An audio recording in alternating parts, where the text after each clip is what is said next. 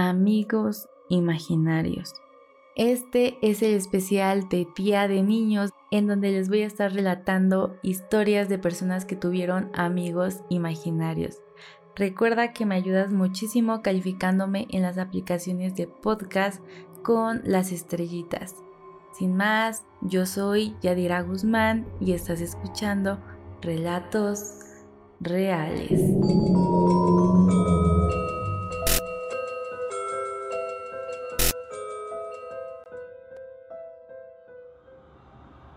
Muchos de nosotros de niños imaginamos peleas en naves, en barcos, etc.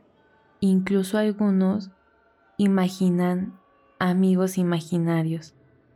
Pero se dice que al ir perdiendo la inocencia, jugamos y pensamos en otras cosas.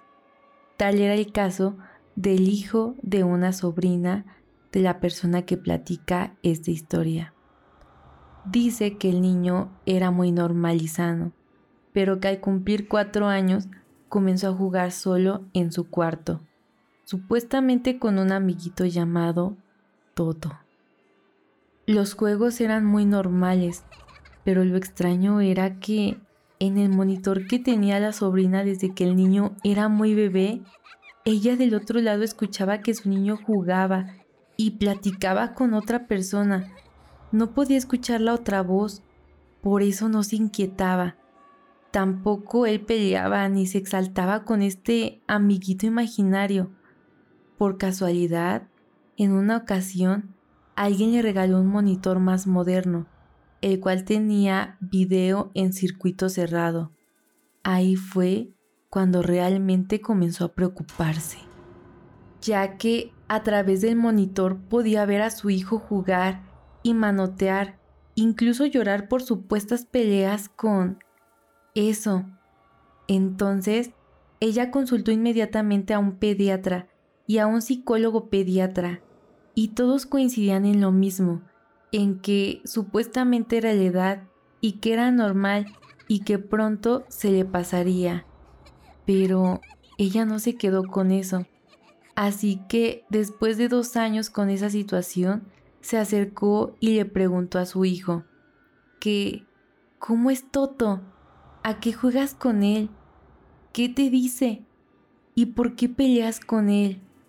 Y entonces el niño le contestó que en ocasiones venía a jugar con él y que le gustaba hacer lo que él quería y que no sabía jugar. También le dijo que era un niño de su edad, pero que estaba pálido y que no se peinaba y decía que su mamá, que su mamá le pegaba mucho, pero que aún así él amaba y que siempre estaba buscándola y siempre se vestía igual. Ahí su sobrina realmente se asustó. Pero lo peor fue cuando su hijo comenzó a decirle, Mamá, dice Toto que le des de desayunar. Mamá, Dice todo que no me preguntes por él. Y después, su hijo comenzó a amanecer rasguñado todas las mañanas.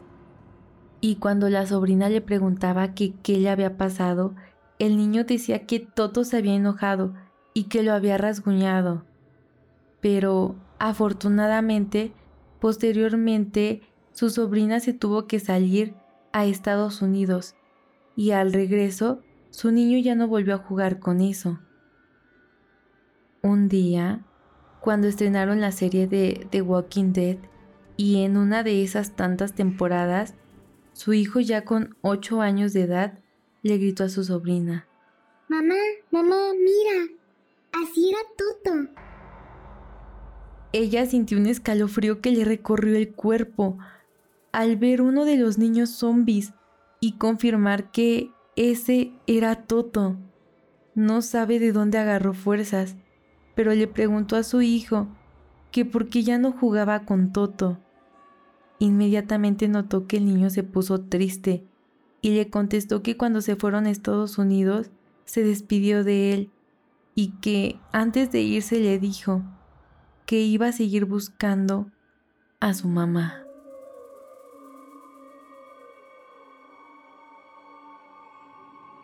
Mi hijo tenía tres años de edad. Era un niño muy inquieto. Jamás paraba. Corría de un lado para otro. Nada lo entretenía. Ni juguetes, ni caricaturas. E incluso era el único pequeño en la casa.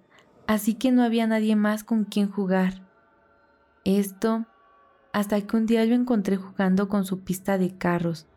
Me dije a mí misma, vaya, ya era hora de que algo le llamara la atención. Pero ese día jugó por un largo rato. Eso me sorprendió bastante porque él era de muy buen apetito y ya llevaba más de tres horas jugando. Entonces decidí llamarlo para que comiera y me dijo, ¡Ay! Mami, ¿no ves que estamos jugando? Sí, me lo dijo en plural, pero realmente en ese momento no le presté mucha atención. Más tarde me dijo, Mami, ahora sí ya tengo hambre. Así que lo acomodé en la silla que le pongo su comida. Pero comencé a escuchar que platicaba con alguien y cantaba y se reía y le decía que sí, que también podía comer y que agarrara de su comida. Eso sí ya me pareció muy extraño. Así que detuve todo lo que estaba haciendo y le pregunté, ¿quién? ¿Quién puede agarrar de tu comida, hijo? Él me respondió de la manera más rápida y normal que puedan imaginarse, y me dijo, Pues el amiguito, mami. Y señaló al lado de la silla donde él estaba sentado. Puede parecer extraño, pero hasta ese momento las cosas para mí eran normales. Los niños tienen amigos imaginarios, así que pensé, todo está bien. Pasaron varios días y jugaba diario con su amigo imaginario. Yo lo veía dialogar y jugar. Yo estaba muy tranquila, pues pensaba que era parte de su desarrollo, pero las cosas comenzaron a ponerse muy turbias. Cuando él entró al kinder, llegaba muy cansado porque tenía muchas actividades de talleres y recuerdo que solo comía y dormía. Suena raro, pero eso para mí era estupendo, ya que tenía hiperactividad y en el kinder lo tenían constantemente en actividades y llegaba a casa y su energía no estaba al máximo. Pero un día lo escuché llorar y entró corriendo y me dijo que su amiguito estaba enojado porque no quería jugar y que le había quitado sus carritos. Me dijo, ven, mira dónde están.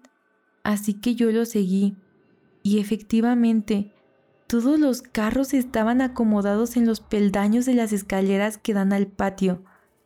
Lo extraño es que mi hijo no podía subir las escaleras, pues éstas tenían una puertita de protección para evitar un accidente. Y ahí fue cuando dije, algo no está bien. Me senté frente a mi hijo y le pregunté, ¿cómo, cómo es tu amigo? Entonces me dijo, es mucho más pequeño que yo.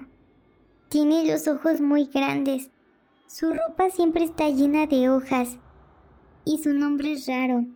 No lo sé decir. Debo confesar que me quedé impresionada, pero lo dejé pasar. Después de ese incidente, mi hijo pegó un grito de dolor y yo salí corriendo hacia él y me dijo, me mordió, mamita, me mordió. Cuando yo le vi su manita, efectivamente tenía la marca de unos dientecitos muy, muy pequeños. Y le dije, dime, dime dónde está. Pero me dijo que ya se había ido por la ventana. Esa misma tarde decidí revisar a mi hijo y me di cuenta que no era la única mordida que tenía, sino que había más en la espalda y en sus piernas. Así que le pregunté, ¿Y tu amiguito? A lo que él me contestó que ya no lo quería, que era muy grosero. Cuando de repente me dijo, Y mira, mami, te quiere meter. Y la puerta del baño se abrió Lo único que se me ocurrió fue gritar hacia la puerta y decirle, largo, no te quiero aquí. En esos momentos te paraliza el miedo y sientes cómo la piel se te eriza ante lo desconocido. Posteriormente se apagó la luz del baño y se azotó la puerta. Ya no pude más, así que al día siguiente llevé a mi hijo con una curandera y le mostré las mordidas que tenía y me dijo, ay, es un condenado este duende. Está enojado porque, como este niño ya va al kinder y tiene amiguitos, está celoso porque ya no juega como antes con él. Suelen ser muy vengativos y malos. Pero tú no te preocupes, rápido lo vamos a correr de tu casa y vas a hacer esto que te digo y tan fácil. Así que cuando salí de ahí, fui al mercado a comprar ocote y un ajo macho. Llegué e hice unas cruces de madera con listón rojo. Las puse en las cuatro esquinas de la casa y una en la ventana. Con el ajo macho pinté cruces en el piso de la casa y en las paredes. Y ahí quedó todo. Mi hijo no volvió a decirme de su amigo imaginario y las mordidas no volvieron a aparecer, pero de vez en cuando encontramos algunos carros acomodados en los escalones de las escaleras. Cabe aclarar que mi hijo ya tiene 13 años y desde hace mucho tiempo no toca esos juguetes. Antes de continuar con esta última historia, te comento que esta ya la he visto en varias plataformas de internet pero aún así se me hizo bastante interesante el creer si es real o no, pues ya depende de cada uno de nosotros y de que investiguemos pues más a fondo. Asimismo, te invito a que si te está gustando este episodio, califiques este podcast en las diferentes plataformas de internet, ya que eso me ayuda bastante a llegar a más personas.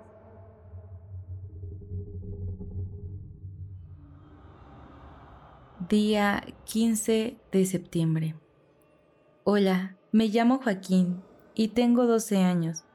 Mis padres me dieron hoy como regalo de cumpleaños este diario personal, en el cual voy a escribir todos los acontecimientos que sucedan a lo largo de mi vida. Día 16 de septiembre. Hoy fue un día sensacional. Me la pasé todo el tiempo con mi mejor amigo Tommy, jugando a diversos juegos de todo tipo. Tommy es la persona más alegre del mundo. Mis padres dicen que él no es real y que tan solo es un amigo imaginario, pero yo no les hago caso porque sé que Tommy existe. Ahora me tengo que ir a dormir. Mañana seguiré escribiendo. Día 17 de septiembre. Hoy Tommy estuvo muy callado hasta diría que lo noté un tanto triste. Eso me pareció raro, ya que él es muy alegre y charlatán. Bueno, seguramente mañana se sentirá mejor. Ahora tengo que irme a dormir. Mañana será un gran día. Día 18 de septiembre. Hoy Tommy se portó muy extraño. Comenzó a decir cosas muy aterradoras yo no escuché mucho de lo que dijo, ya que me tapé los oídos y huí para no seguir escuchándolo. Esto fue lo único que pude escuchar. Dios de las tinieblas, amo y Señor del universo, el que traerá el caos y la muerte, hoy te... Cuando comenzó a decir esas palabras en su cara, se podía notar un gesto de felicidad como si esas palabras le provocaran un placer. Eso me asustó demasiado. No le diré nada a mis padres para que no crean que es una mala influencia para mí. Espero que Tommy se deje de comportar así, o me verá obligado a dejar de ser su amigo. Día 19 de septiembre. Hoy cuando me desperté, pude ver que estaba Tommy mirándome pero su mirada no era como la de siempre. En su cara se podía observar un gesto más siniestro. Después de ese incidente, todo mi día fue normal y Tommy se comportó como siempre, o eso creo. Día 20 de septiembre. Hoy no logré ver a Tommy. No me pasó a buscar como lo hacía diariamente. Eso me llamó la atención. Ahora me tengo que ir a dormir. Espero que Tommy me pase a buscar mañana para poder jugar.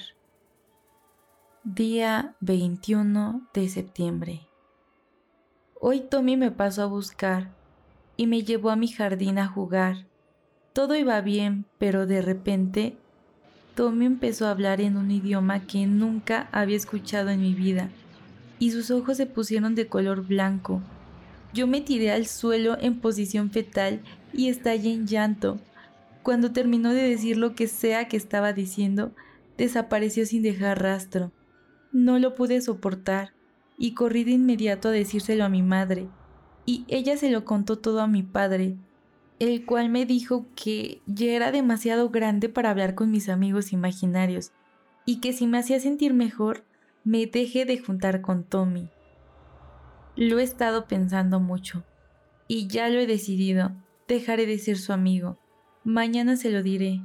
Ahora me tengo que ir a dormir. Día 22 de septiembre. Hoy le dije a Tommy que ya no quería ser su amigo. Él no se lo tomó muy bien y me respondió con una frase muy inquietante. Esto fue lo que me dijo. Volveré y te arrepentirás de haberme dejado solo. Eso claramente me aterró, pero lo que más me aterró fue su voz la cual se tornó más siniestra. Su mirada reflejaba el odio que sentía hacia mí. Después de decir eso, Tommy simplemente se esfumó del lugar. Espero que algún día Tommy me pueda perdonar. Día 23 de septiembre. Anoche tuve una pesadilla horrible en la que Tommy aparecía quitándonos la vida de una manera indescriptible e inhumana. Sus ojos tenían un color rojo intenso, lo cual me hace creer que estaba como poseído por algún ente sobrenatural.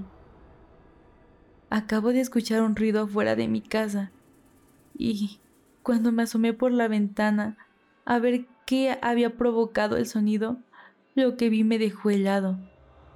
Estaba Tommy con los mismos ojos rojos que tenía en la pesadilla. Le dije rápidamente a mi familia lo que acababa de ver, pero no me creyeron. Temo por lo que pueda pasarnos. Espero que nada malo nos suceda. Esa fue la última vez que el niño escribió en su diario.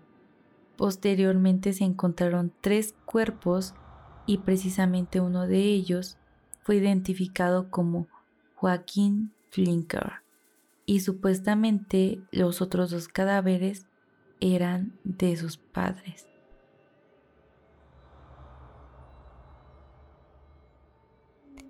Y estos han sido todos los relatos que quise incluir para este especial del el 30 de abril o del Día del Niño, en donde quise recordar el niño interior que todos llevamos y cuando fuimos niños. Quizás muchos de ustedes se sientan identificados con estas anécdotas.